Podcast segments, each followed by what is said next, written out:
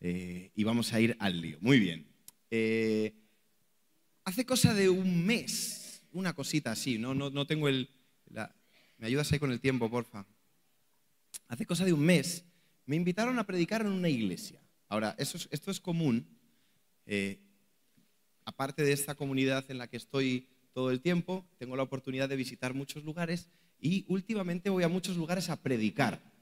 Ahora, son dos cosas completamente diferentes, ir a hacer un concierto a un lugar, una noche de adoración, o ir a predicar. El contexto de la iglesia es completamente distinto, es decir, cuando vas a, un concierto, lo más probable es que no conozcas nada de la cultura de la iglesia. Vas, haces tu concierto, conoces a la gente y te marchas. Pero cuando te invitan a predicar es diferente porque tienes que compartes con la iglesia. Entonces me tenía yo un viaje y tenía un, fin de semana libre en Estados Unidos y me conecté con una iglesia que se llama Casa, Casa Church, que, que es, los había conocido hace poco y me dijo, oye, pues si el domingo lo tienes libre te queremos invitar a predicar. A mí me pareció bien, que me habían caído muy bien los pastores, entonces dije, vamos. Y un par de días antes, hazte cuenta que yo predicaba el domingo y me llamaron un martes, si no estoy equivocado, porque estábamos grabando podcast. El pastor me dice, que tienes unos minutos, quiero hablarte de, nuestra iglesia, quiero que conozcas nuestra iglesia, que entiendas nuestra cultura para que sepas dónde vas a ir, ¿no? Y al principio me pareció muy interesante porque, claro, vas a ir a un lugar que no conoces. Ellos acababan de tener un evento y habían tenido invitados y se ve que los invitados pues habían hecho bromas que dentro de su comunidad no eran tan graciosas. Entonces, claro, él como pastor también le preocupa que tú llegues a un lugar y, hagas cierto tipo de comentarios que lejos de ayudar a la visión de la iglesia la perjudique. Estamos bien hasta ahí, ¿no? Entonces me empieza a contar, mira, nosotros somos una iglesia que tiene 30 años, y, pero eh, hemos hecho una remodelación en nuestra cultura de iglesia, ta, ta, ta, y él suavemente me quería ir explicando que intentara evitar entrar en temas polémicos, como política, eh, como doctrinales. Poco a poco me fue como eh, muy sutilmente y muy bien dicho y muy bien explicado. Luego me dijo, todo lo que expliques, te pedimos que le pongas contexto. Muchas veces cuando predicas, por ejemplo aquí que nos conocemos la mayoría, hay historias de la Biblia que yo no te las voy a explicar porque doy por hecho que las conocéis, porque os las hemos explicado. Es decir, si yo te pongo, me pongo a hablar de, de Sansón, no necesito ponerte en contexto completo. Doy por hecho que todos conocéis a Sansón. Ahora me dice, nosotros tenemos mucha gente nueva y mucha gente católica y demás comunidades que están muy de moda. Que entiende, entiende y el que no, no, que se lo expliquen. Hay muchas comunidades entre nosotros en esta sociedad que últimamente pues eh, están presentes entre nosotros. Entonces, en ese momento que yo estaba además, me acuerdo que estaba Marcos y, Raquel ahí, yo dije, sí, todo bien, pero me entró, una, me entró una carga porque yo de repente me encontraba en un sitio en el que entendía las líneas rojas dónde estaban, pero a la misma vez yo sentía que tenía que decir algo que tenía que decir. Y, recuerdo que le di muchas vueltas, eh, hablaba con Nati, escogía un tema del que iba a predicar, lo cambiaba a los 10 minutos, a la de multimedia la traía loca, o sea, pobrecita, porque le pasaba los versículos y le decía, ¿esos que te he pasado? Esos no. Eh, hasta el punto en el que de camino a la iglesia decidí en mis nervios, porque eh, no, entendía bien la cultura de la iglesia, y hubiese preferido que no me pusiesen en contexto, porque así uno, eh, yo creo que no hay nada más inocente que la tontuna. O sea, cuando uno no sabe algo, es necio y va para adelante y no... pero en el momento en el que sabes cosas, yo me sentía presionado. Llegué a la iglesia, de camino a la iglesia, iba escuchando la predicación. Dije, ¿sabes qué voy a hacer? Que eso se me tenía que haber ocurrido antes. Escuchar la predicación del domingo anterior para ver cómo son. Me puse a escuchar la prédica. Primero, era todo mucho más normal de lo que yo me lo imaginaba. Y segundo, empezó a hablar de un versículo que a mí me encanta, que, lo hemos hablado aquí, que es de, Juan 1, versículo 14, que dice, y, y, el verbo habitó entre nosotros y vimos su gloria como el unigénito Hijo de Dios, lleno de gracia y de verdad, que es uno de mis versículos favoritos. Y él tomó todo el tiempo de su prédica en explicar la primera parte del versículo. Entonces él explicó la importancia de que Dios habitó entre nosotros y lo hizo de una manera magnífica. Entonces yo cogí el guante y, era algo de lo que también hemos hablado nosotros y analicé la segunda parte que qué significaba estar lleno de gracia y de verdad. ¿no? Y, hablamos y, cuando yo llegué al lugar me di cuenta de lo que él me estaba diciendo porque eran cosas muy obvias. Y de repente empiezan a, venir presentadores de televisión, gente conocida, gente herida con la iglesia, eh, gente claramente pues, de otros ambientes que no eran la iglesia, al ojo. Y lo, peor del caso es que yo pues siempre con las bromas voy ablandando el como Mari, ¿no? Ayer Mari, había veces que se giraba el pastor y me decía, ¿qué dijo? Y yo decía, no sé hay cosas que a lo mejor no deberíamos explicarle, ¿no? Entonces yo siempre hago las bromas del fútbol. Las bromas del fútbol son maravillosas porque todo el mundo tiene está decantado su corazón para el Madrid o para el Barça. Yo siempre, a los que no me conocen, me hago como que soy del Barça para que levanten la mano y luego los humillo, aunque se humillan solos, eh, pero va, bla, bla, para arriba, para abajo. En la segunda prédica, yo hago la broma de, bueno, que levanten, era el día del Madrid-Barça, que levanten la mano los que son del Barça, pues yo ya venía con mis bromas listas. La primera reunión las hice y en primera fila me levanta la mano Ricardo Montaner. Y todos mis chistes se desvanecieron. ¡Qué presión! ¡Qué presión absurda! O sea, y, yo mientras predicaba decía, no lo quiero mirar mucho porque se me acaba de sentar delante Ricardo Montaner, pero a la misma vez no quiero dejar de mirarlo porque Jesús lo miraría. Entonces yo digo, pero, ¿te quieres ir? gracias por venir. Eh, no, era algo a lo que yo estoy acostumbrado, yo estoy acostumbrado a, nuestras celebridades cristianas, ¿vale? Entonces yo, a mí se me siente una celebridad cristiana delante y no me pone nervioso, pero de repente estaba yo nervioso. Va, y creo que el Señor me ayudó y que fue un tiempo muy bonito. Y al final de la reunión, eh, me fui a la cafetería y se me acercaba gente y y me gustó mucho porque eh, hablamos de este ejemplo que algunos, si no os acordáis, os lo veis en YouTube porque no voy a explicar, pero yo les expliqué el ejemplo que para mí es muy gráfico de la mujer adúltera que la tiraban delante de Jesús y cómo Jesús se agachaba para mirarla a la cara y los demás traían piedras. Y entonces hablábamos de la diferencia, si alguno se acuerda de esto, ¿no? De la diferencia entre saber Biblia y ser flexible para ver las necesidades de los demás. No que en ningún momento lo que hacía la mujer estaba bien, sino que necesitamos saber qué necesidades tienen los demás.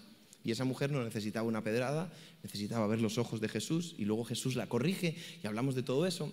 Ah, les puse también el ejemplo de, lo peligroso que es columpiarse en la gracia. les, hablé de aquella vez que el amigo mío guatemalteco me pagó el desayuno y dije, si lo sé, me como todo, jajaja, jijiji. Se me acerca un tipo y me dice, ¿sabes qué? Yo he comido en el restaurante de Jesús muchas veces sabiendo que Él paga y he hecho cosas intencionalmente sabiendo que hay gracias. Me dice, quiero darte las gracias porque entiendo que el Señor me está hablando a mí. Y me encantó. Y luego hablé con, con, unos chicos que, estaban juntos y, ellos me daban las gracias porque habían visto a un Jesús que no, que no habían visto. Y fue una conversación muy bonita. Y me fui. Y todo bien. Hasta ahí llegó. A los días tienen un gran equipo de multimedia e hicieron unos pequeños resúmenes y justamente hicieron un resumen de esa parte. Y esa parte me gustó cómo lo resumieron, hicimos una publicación conjunta y, el, post, el vídeo, se viralizó. Entonces mucha gente lo vio, tenía como más de 500.000 reproducciones en un ratito, lo cual es un montón. Y de repente empezó gente de, que no estuvo en esa reunión, entró a mi, a mi Instagram a insultar algo nuevo en la vida. Gente en Internet insultando. Pero esos insultos, que es donde te quiero llevar, me ofendieron. Porque empezaron a decir cosas como, eh, ¿qué flexibilidad hay con el pecado? El texto en ningún momento decía eso, ni el vídeo estaba hablando de eso. Estaba hablando de cómo nosotros podemos ser flexibles a las necesidades de los demás, no a la permisividad. Y yo en esa, predicación hablaba también de la importancia de leer la Biblia en primera persona, Jesús hablándome a mí y no Jesús hablándole a él a través de mí. Es decir, si Dios dice no matarás, yo no voy a Alan y le digo, Alan, no matarás, no, digo, Quique, no matarás. Dios me está hablando a mí. Y, gente se ofendía con eso. Entonces salió la frase que me encanta. Muy bonito lo de la gracia, pero Dios es fuego consumidor, con acento en la R. Consumidor. Y yo tenía unas ganas honestas de decirle, Dios es fuego consumidor para todos. Es decir, el fuego no discrimina. O sea, si yo, si yo entro aquí y echo gasolina y enciendo una cerilla, el fuego no va diciendo, ah, no, Aben es guapo, no voy a quemar a Tolito que ya está más echadito a perder, voy a quemar ahí. El fuego... Y, amenazan a la gente. O sea, el tipo amenazando a, los, a los que se sentían abrazados por Jesús, amenazándolos con que, con que Dios es, es fuego consumidor. ¿Y sabes qué? La Biblia dice que Dios es fuego consumidor. Pero hay, hay, un versículo que todos nos sabemos como evangélicos de cuna, que sois la mayoría, que es Juan 3.16. ¿Qué dice Juan 3.16? De tal manera amó Dios al mundo que Dios, para que todo aquel que en Él crea, Juan 3.16 Vamos a leer Juan 3:17, porque estaría guay no quedarnos en Juan 3:16. Porque no envió Dios a su Hijo al mundo para condenar al mundo, sino para que el mundo sea salvo por él. 18, porque no nos vamos a quedar solo en el 17, porque aquí Juan se tiró un ratito escribiendo. Vamos a darle la deferencia de leerlo todo. El que en él cree no es condenado pero el que no cree ya ha sido condenado, porque no ha creído en el nombre del unigénito Hijo de Dios. Y luego ya empieza a explicar la, eh, luz y, todo esto. Hay una condenación. Pero lo increíble de esto es que Jesús envió a su Hijo para evitarnos esa condenación.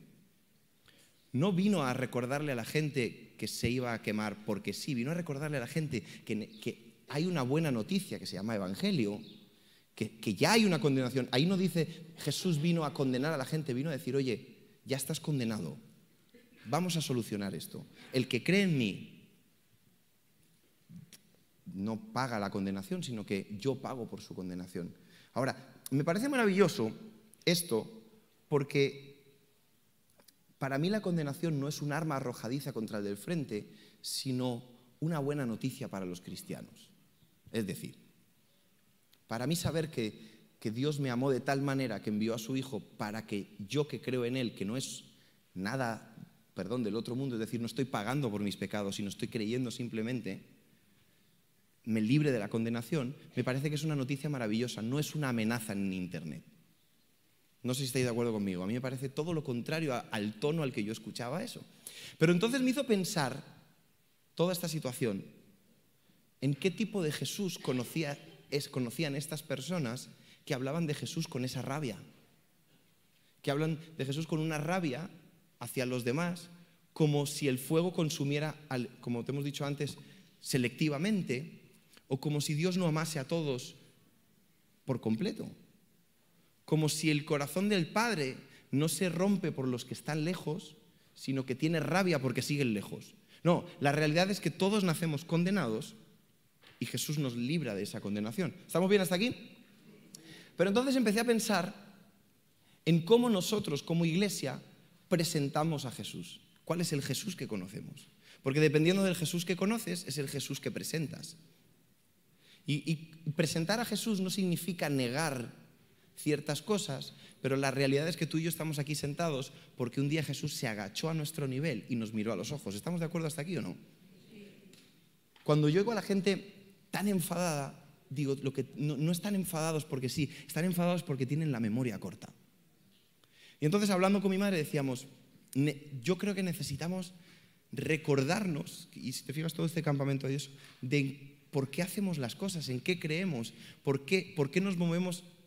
E, las acciones que hacemos tienen el motivo principal que es Cristo. Y a partir de ahí se desarrolla todo. Pero viene gente nueva y das por hecho que conocen cosas que no conocen. Y me encantó lo que me dijo este pastor. Me dice, tú tienes que explicar todas las cosas para gente que nunca ha escuchado la Biblia. Y yo creo que nosotros tenemos que estar todo el tiempo pensando en explicar las cosas con las bases muy claras. Porque damos por hecho que todos conocemos todas las historias, que todos conocemos. Entonces, alguno que lleváis aquí muchos años, qué pesados cada X tiempo repitiendo lo mismo. Sí, porque necesitamos hablarle al que llegó ayer. Si os fijáis, eh, cosas muy básicas. Tenemos eh, músicos nuevos que han hecho el proceso, que están ahí, que está Asa eh, y todos ellos. y queremos que todos sepamos quién somos, qué clase de comunidad somos a qué Jesús presentamos, qué Jesús vivimos, en qué Jesús creemos. Y dices, hay varios Jesús. Claramente en Internet yo veo que hay varios Jesuses. Porque yo no veo a Jesús, al Jesús fuego consumidor. ¿Qué es fuego consumidor? Veo a Jesús diciendo, no quiero que te quemes. Entonces, e, e, en, este, en esta línea llegué a una historia que está ahí en Juan, en Juan 5, que la vamos a leer Y, el problema de predicar el último es que todos te pisan algo, pero también es como, bueno, fue Mari y que entre chistes no os acordáis. Lo vamos a leer todos, vamos a leer la historia del 1 al 18, es una historia maravillosa para terminar. Y dice, después de estas cosas había una fiesta de los judíos y subió Jesús a Jerusalén. Y hay, hay en Jerusalén, cerca de la puerta de las ovejas, un estanque llamado en hebreo Betesda el cual tiene cinco pórticos. En estos yacía una multitud de enfermos. ¿Cuántos enfermos había? Un montón. Ciegos, cojos, paralíticos, que esperaban el movimiento del agua, porque un ángel descendía de tiempo en tiempo al estanque y agitaba el agua. Y el que primero descendía al estanque, o sea, esta historia es maravillosa. O sea, el primero que descendía al estanque, después del movimiento de las aguas, quedaba sano de cualquier enfermedad que tuviese. Ahora, paréntesis, paréntesis rápido. Yo no tengo claro que esto no fuese mitología hebrea y no fuese algo que pasara. Porque conociendo la Biblia, no me cuadra el concepto del primero que llega es el que se lo gana y el resto no se sanan. No conozco yo a un Dios que escoja a la gente porque es, o sea, porque claramente el chico del que vamos a hablar ahora tenía una desventaja absoluta. No había manera de que él ganara una carrera porque estaba paralítico. Y si tú pones la fe como Claro, la, Biblia habla de la carrera de la fe, pero es una carrera nuestra, o sea, nosotros compitiendo contra nosotros mismos. Pero si tú haces una competencia contra el resto, el que es paralítico ya perdió. No hay, y, dice en el versículo 5, y había ahí un hombre que hacía 38 años, que es un montón, porque yo voy a cumplir en agosto 37. Es un montón. O sea, serían todos mis años de vida y uno más paralítico. Y cuando, eh, eh, perdón, échame para atrás ocho años que estaba enfermo. Y cuando Jesús lo vio acostado y supo que llevaba mucho tiempo así, le hizo la pregunta del millón. Déjamela ahí. ¿Cuál es la pregunta del millón? ¿Qué le pregunta a Jesús? ¿Quieres ser sano? La respuesta tiene dos letras. Sí. ¿Qué hacía el paralítico ahí esperando en, las aguas a ver si tocaba este día que te tocaba la lotería y, venía el ángel y te movía la agüita? Esperando ser sano. Jesús le hace una pregunta directa. ¿Tú quieres ser sano o no? Y el otro, que tiene una oportunidad espectacular, contesta. Señor, le respondió el enfermo, no tengo quien me meta en el estanque cuando se agita el agua y entre tanto yo voy otro ya descendió antes que yo. La, respuesta era tan fácil. ¿Quieres ser sano? El otro tenía un montón de excusas. Dice, ¿sabes qué? Te voy a contar, Jesús, te voy a contar mi vida, mía. Porque a lo mejor no te has dado cuenta, pero esta, silla no es de atrezo, o sea, yo no me puedo mover. Estas piernas están mal.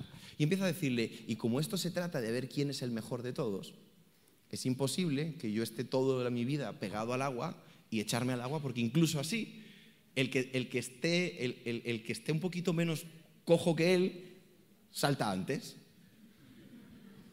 En, el, país de los ciegos el tuerto es el rey.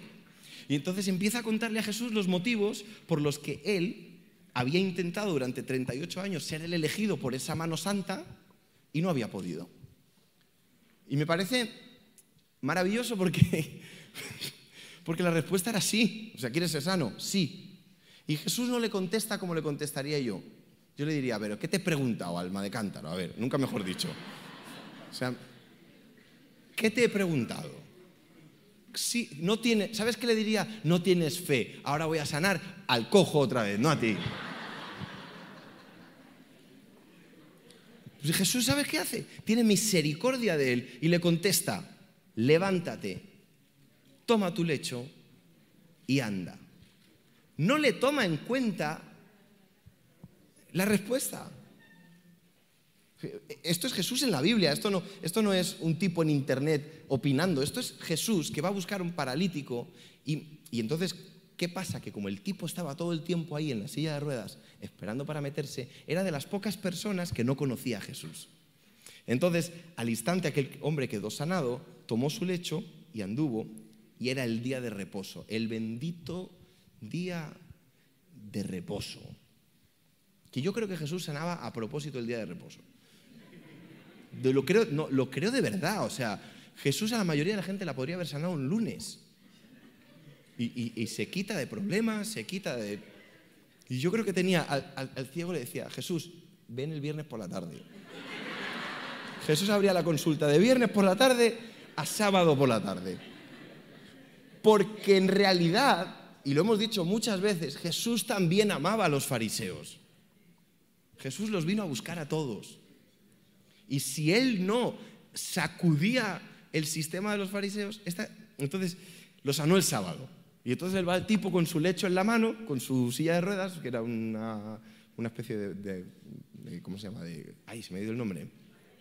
Si una esterilla de estas. Eh, camilla, esa es la palabra, una camilla. Va el tipo con su camilla, orgulloso, 38 años después, caminando por el barrio. Y los judíos le dijeron, aquel que había sido sanado, es día de reposo, ¿qué haces cargando una camilla?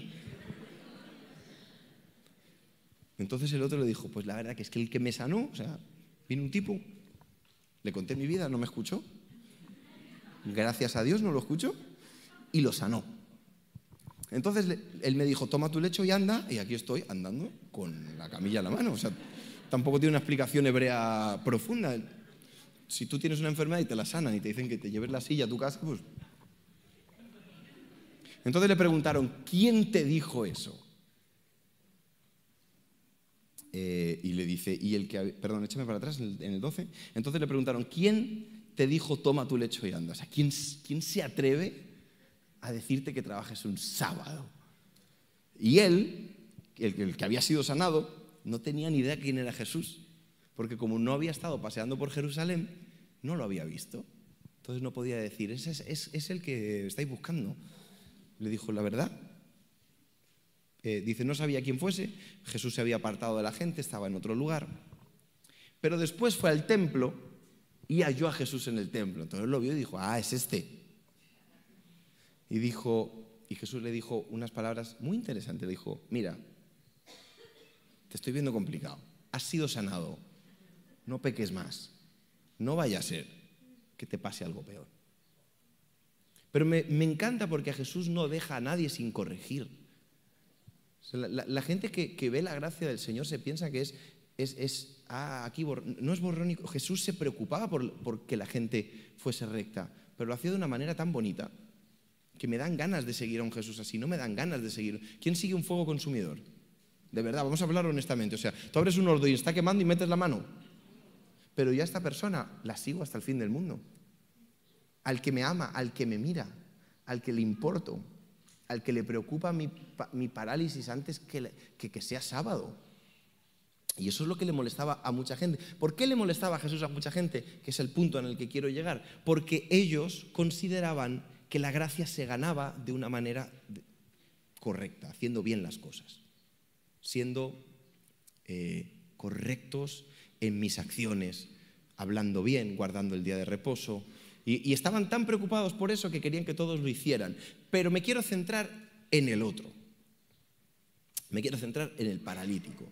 Porque cuando yo leo la historia del paralítico, me siento muchas veces muy parecido a Él. Porque todos, por ejemplo, hemos pasado un congreso maravilloso y, hemos recibido muchas palabras. Y aquí disfrutamos un montón de lo que, de lo que oímos, ¿sí o no? Y, salimos todos queriendo ser generosos, hemos invitado unas empanaditas fuera que se nos ha cruzado, eh, tenemos ganas de, tener unidad y, vas y después de que predica David voy y le pido perdón a Fabio porque te dije que eras esto, aquello y luego creas un problemón porque no tenías que haberle dicho nada, pero eh, y, tenemos como esas ganas, pero en el fondo sabemos que por mucho que nos esforcemos en cumplir las cosas que hemos oído, somos paralíticos y nunca vamos a llegar al agua a tiempo. O sea, si tú y yo abriésemos aquí el corazón, sabemos que el día que volvamos a nuestra casa, no llegamos al agua, se nos mete otro antes. Somos paralíticos en nuestra fe. Y aunque yo haga todos los esfuerzos y haga con todas mis ganas, en el momento en el que me encuentro con Jesús le digo, mira, yo llevo tantos años aquí sentado que siempre que quiero cambiar y mejorar, otro llega antes que yo. No termino de dar el paso escucho cosas que me animan, veo que viene el ángel y me mueve el agua y digo, este es el congreso, que ahora sí, pero claro, como sigo estando paralítico, no llego. Entonces cuando me preguntas, ¿en qué Jesús creemos nosotros? Pues nosotros creemos en el Jesús que busca al paralítico. No al paralítico que se mete en el agua para ser sanado. Yo creo en que Dios viene a la tierra y me busca a mí. Y que cambia el concepto de la fe. Me encanta. Y ese es el Jesús al que queremos predicar. El Jesús que deja su gloria y se hace hombre para traer la presencia a todos lados.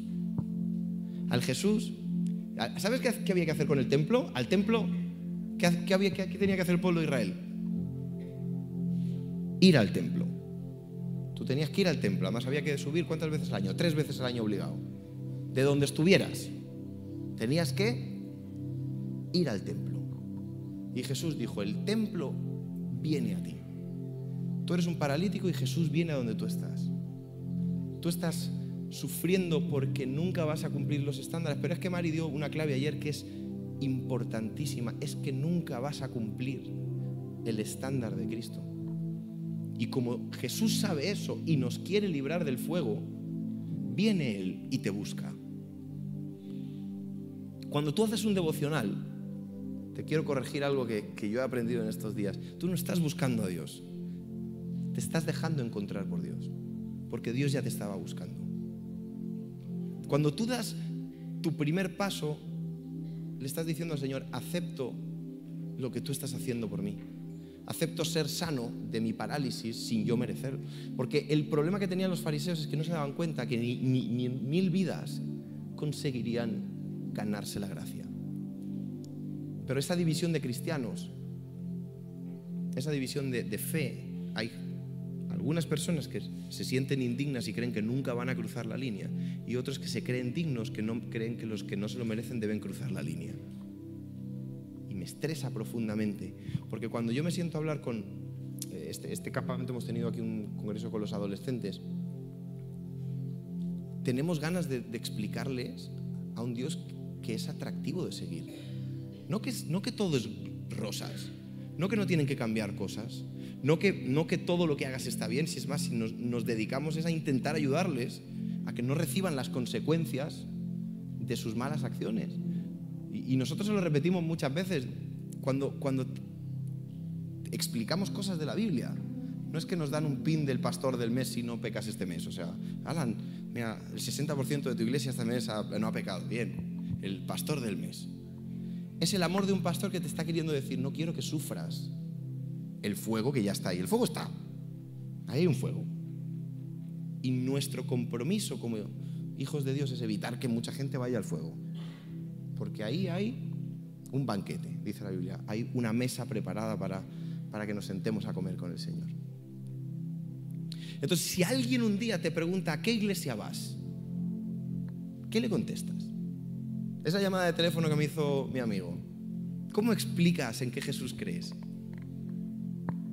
¿Qué le dices? Porque claro, si lo que le dices es las cosas que hacemos, es, es profundamente aburrido hablar de cosas que hacer. me encanta un, un texto, eh, el del fuego consumidor. ¿Sabéis que eso está en la Biblia? Hebreos 12, 28 y 29. O sea, fuego consumidor es un nombre que, que la Biblia le pone a, Dios. No, no, es que, no es que lo inventó este fan de Internet. Pero mira el texto lo que dice. Así que recibiendo nosotros un reino inconmovible, tengamos que gratitud.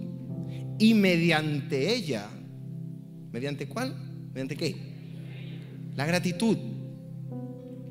Sirvamos a Dios. Agradándole con temor y reverencia, no con miedo, con temor y reverencia. Son cosas muy diferentes. Que yo le tenga reverencia a alguien no significa que esté asustado de él.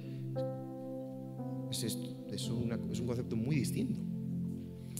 Y dice el 29, porque nuestro Dios es... Y tú puedes escoger aquí, y es una decisión tuya y mía, pensar que está diciendo que es fuego consumidor a lo de estar con temor y reverencia, y yo en cambio creo que se está refiriendo a estar agradecidos. Dios es fuego consumidor y yo estoy agradecido de que no me voy a quemar. Y por eso decido servir al Señor y por eso decido dar pasos de fe y por eso decido hacer lo que está en mis manos, que no es suficiente. Pero yo estoy agradecido porque ese fuego era para mí. Y Jesús se hizo hombre no para condenar al mundo, sino para librarnos de ese fuego. Y ese es el Jesús al que tenemos que presentar y al que tenemos que servir y el que tenemos que vivir. Y ese es el motivo por el que hacemos las cosas. El motivo por el que damos de nuestro tiempo, el motivo por el que servimos, el motivo por el que, por, el que queremos ser generosos, por el que queremos... ¿Sabes por qué practicamos la unidad? Porque Jesús vino a crear unidad. Porque había una desunidad entre los que se creían perfectos y los que no, y a todos los metió en el mismo saco. ¿Por qué hacemos las cosas que hacemos? Hay un motivo. Fíjate si quiero yo a mi mujer tanto, que la quiero muchísimo, que me hizo ver la serie de los Montaner en Disney. Y le dije que sí. Y me aguanté los nueve capítulos. Claro, este chiste tampoco lo hice con Ricardo ahí sentado, ¿eh?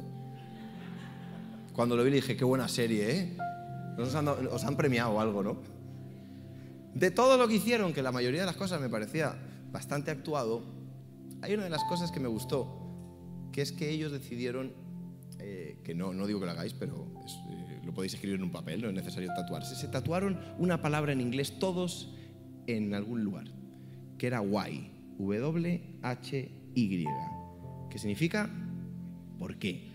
Y ellos explicaban que en, en, en, este mundo de fama que tienen y que son millonarios y que todo y que viven ahí, ¡ah! dice que el, el tatuaje les recuerda el por qué hacen las cosas y si al final del día no han llegado a cumplir el propósito por el que hacen sus cosas, han fallado en ese día. Y cuando yo oí eso me encantó, porque el porqué de todo lo que hacemos es lo que hace que sea importante lo que hacemos. No es importante la música que tocamos, lo importante, el por qué lo hacemos, es porque queremos generar un ambiente de adoración para que el Señor esté en medio nuestro o para dejarnos encontrar. El porqué de los instrumentos es más importante que los instrumentos. ¿Sí me estoy explicando? El porqué de todas las cosas hace que tengan sentido. Porque si no va a llegar alguien y se va a poner en las cámaras, como está ahí Mauricio, que lleva aquí más años, este no es tu caso, que llega nuevo, y, se ponen las cámaras porque todos están en las cámaras. Ah, bueno, porque como eh, hice la prueba para el grupo, pero no entré y no me dejaron ser porque no, tengo, no soy grande como, como los del fondo que intimidan. No, te pones ahí porque tú crees que detrás de esa cámara hay una persona que no pudo venir al Congreso que Dios le está hablando. Ese es el porqué de la cámara. ¿Sí entendemos? El porqué de las sillas es para que tú puedas escuchar la predicación. El porqué del diezmo es para que tú seas bendecido, no porque, mira, eh, no sé si lo ha explicado mi madre porque no he podido escucharla, pero estamos tan contentos con que el, alfolí esté en un lado, porque no, no queremos que la gente dé por, por, por presión. Creemos, yo lo creo, en esta iglesia se cree, mis padres lo creen, que cuando tú das, Dios te bendice. Hay gente que dice, no, es para pedir dinero. ¿Sabes qué? Si tú piensas eso, yo te pido una cosa, no des. Ahora yo te digo, yo creo que cuando yo le doy a Dios es bendición para mí. Y no queremos presionar a la gente. Yo le decía a los chicos, lo que Jesús le pide a los discípulos, cuando, cuando Jesús los llama, es una palabra, solo una. ¿Qué le dice Jesús a los discípulos? Sígueme. ¿Qué es, qué es seguir a Jesús? Vivir con Él, caminar, caerte, reírte, vivir con Jesús. Jesús, ¿sabes a qué nos invita a nosotros? Sígueme. Viene hasta aquí a encontrarse contigo para decirte, sígueme.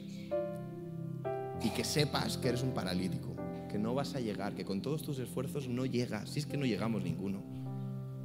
Y lo que recordamos en estas fechas es que Jesús llegó por nosotros y puso, eh, esto te lo hemos explicado un montón de veces, Él puso su tabernáculo en medio de nosotros, puso la presencia en todos. Y yo le decía, Señor, a mí me gustaría que cada persona que hable con alguien de la CCI, que es nuestra responsabilidad, la gente pueda conocer a un Jesús que vale la pena seguir. y analizando, y voy a la primera historia para terminar, me quedé muy contento de que una palabra que, que el Señor me dio a pecadores a la vista claramente pecadores se sintieran amados por Jesús y atraídos y que a la gente de la ley le molestara. Porque yo solo he visto varias veces a Jesús eso. Jesús es atractivo para el pecador. Ahora, ahí hay fuego. Pero tenemos una buena noticia. Y la tenemos que dar. Carlos lo explicó perfectamente. Es una buena noticia. No puedes darla con, con mala leche. No tengo claro si me voy a salvar del infierno o me vas a quemar. Es que Jesús es la Biblia lo define, es el más hermoso de los hijos de los hombres. Es agradable. Yo leo a Jesús y quiero estar con Jesús. Hicimos un evento para, para una ONG y había un montón de jóvenes y yo les expliqué a través de, ¿tenéis Instagram? En Instagram hay una función, todos los padres que tenéis Instagram, que sepáis que hay una función ahora que se llama Mejores Amigos, que es donde tus hijos ponen a todos sus amigos y suben historias que no quieren que tú veas, pero no te borran de Instagram. Tú crees que estás viendo lo que tu hijo hace, pero tiene un sub-Instagram. ¿Estamos de acuerdo o no? Ah, bueno, porque alguno, alguno de los que está aquí no sabe que me tiene entre sus mejores amigos. Y le decía, ¿sabes quiénes son los, los del circulito verde de Jesús? las viudas, los huérfanos, los necesitados, los que se cayeron. Esa es la gente a la que Jesús buscaba más profundamente, no a los sobrados. Entonces, ¿qué te quiero decir con esto? Todas las palabras que has recibido son muy bonitas, pero son abrumadoras. Son bonitas aquí, pero son difíciles de seguir. Si somos súper honestos, las recibimos, pero hasta ahí. Sin embargo, qué bien o qué bueno es saber que tenemos un Dios que ya sabe que eres paralítico y aunque le cuentes una milonga, Él te quiere decir, levántate y anda, sígueme. Vamos a caminar. Y en el camino, el Señor va a ir haciendo su obra entre nosotros. En el camino se agrega a la iglesia los que han de ser salvos. Porque la realidad, último punto, es que hay mucha gente que está fuera que necesita a Jesús. Y que a veces le hemos dicho, si no te metes cuando se mueve el agua, no puedes entrar. No se lo hemos dicho así, pero se lo hemos dicho de otra manera. No es así. Y yo dije, yo quiero conocer a Jesús de nuevo. Reconocer a Jesús. Es decir, porque a veces nos hacemos imágenes de Jesús y decimos palabras que Jesús no ha dicho, pero como la mayoría no nos gusta leer la Biblia con una atención, pues te crees todo lo que oyes. Yo quiero saber qué dijo Jesús. Y una de las cosas que Jesús dijo, y con esto terminamos, es, no quiero sacrificios, ¿Sabes qué quería Jesús? Misericordia. Cuando los discípulos cogieron sus... eh, co- cogieron trigo para comer, ¿sabes cuándo lo cogieron para comer? En Shabbat. Anda, que más ya les vale tener hambre en Shabbat, ¿eh? Entonces fueron a quejarse, ¿por qué cogen trigo en Shabbat? Que objetivamente comer trigo seco tienes que tener mucha hambre. Eso es como el que primero que se comió un caracol, o sea, mucha hambre. O sea, no es que los tipos hicieron un asado con un vinito ahí argentino, no, no, no, no, comiendo trigo seco. Y Jesús les contesta, no quiero sacrificios, quiero misericordia. Quiero que el que tiene hambre come, que el que tiene sueño duerma, que el que, que- que- que el que está paralítico camine, que el que está lejos esté cerca. Quiero misericordia, porque Dios es fuego consumidor, pero para todos. Y a mí me encantaría, y nos ponemos de pie para terminar, que tú y yo presentásemos a un Jesús atractivo. Porque te quiero decir algo, Jesús es atractivo. De tal manera amó Dios al mundo que Jesús se hizo hombre, Dios se hizo hombre, para que todo aquel que en Él crea no se pierda, sino que tenga vida eterna. Porque no envió Dios a su Hijo condenar al mundo, sino a salvar al mundo, sino para que el mundo fuese salvo por Él.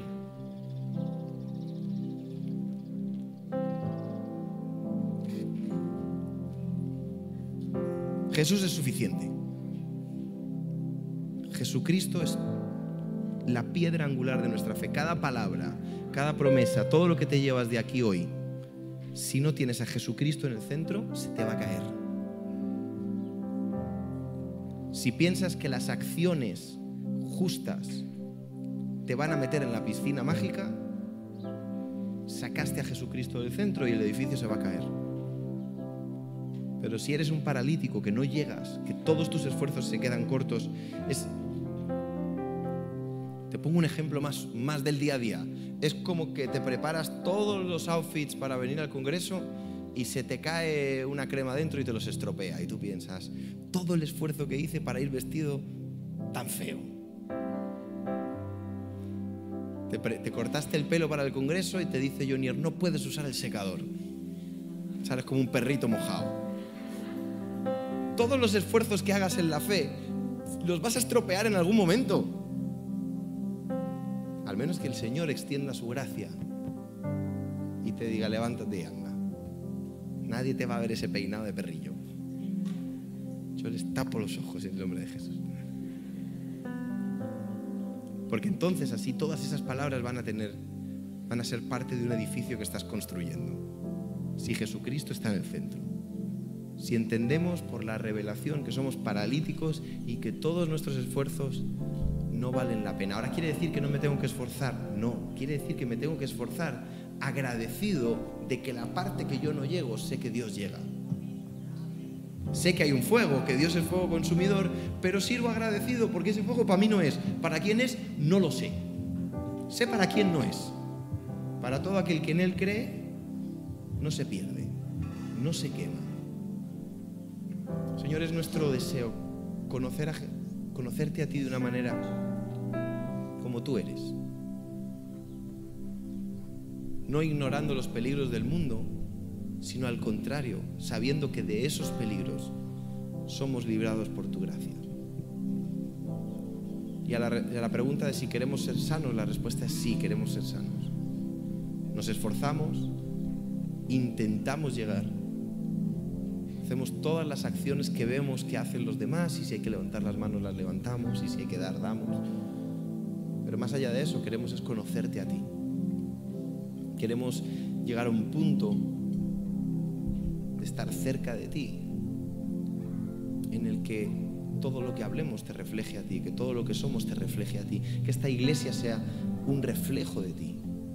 Que cuando alguien pregunte a qué Jesús crees, contestemos al Jesús que conocemos, al Jesús que nos vio tirados en el suelo y nos abrazó y después de limpiarnos sin merecerlo, nos dijo, ¿sabes qué? Ahora vamos a trabajar en, en tus acciones. Ahora vamos a cambiar actitudes. Ahora vamos a dejar ciertas cosas. Porque eso es tan bonito. Sentirnos abrazados por el Señor, amados por Dios. ¿Cómo defino yo a esta iglesia? Es una iglesia que al Señor amó. ¿Que nos amó? Todo lo que tenemos es porque Dios tuvo misericordia de nosotros porque nos ayudó a tomar buenas decisiones, no porque somos más listos que nadie, sino porque la gracia de Dios se derramó en nuestra vida. Y hoy estamos aquí sirviendo a Dios no por miedo, por agradecimiento. Por agradecimiento a la obra de Jesús en la cruz. Por el agradecimiento de que Dios se puso en medio mío. Y hoy tengo la libertad de estar delante de que ahí donde estás, cierra tus ojos si quieres darle gracias a Dios ahí donde estás. Y todas esas palabras que Dios te ha dado se resumen en Jesucristo. En parecernos cada día más a Jesucristo. En ver quién eres tú, Señor, y en seguirte como tú le invitaste a los discípulos, nos invitas hoy a nosotros. Sígueme. Nuestra respuesta es, Señor, queremos seguirte. Ayuda a nuestra fe, ayuda a nuestra incredulidad, ayúdanos. Y esta canción, que me encanta, nos recuerda una verdad. Y es que todos nuestros esfuerzos no llegan, pero Jesucristo basta. Jesucristo es suficiente. Él es el agua que sacia nuestra sed, Él es el camino que necesitamos caminar. Jesucristo es suficiente.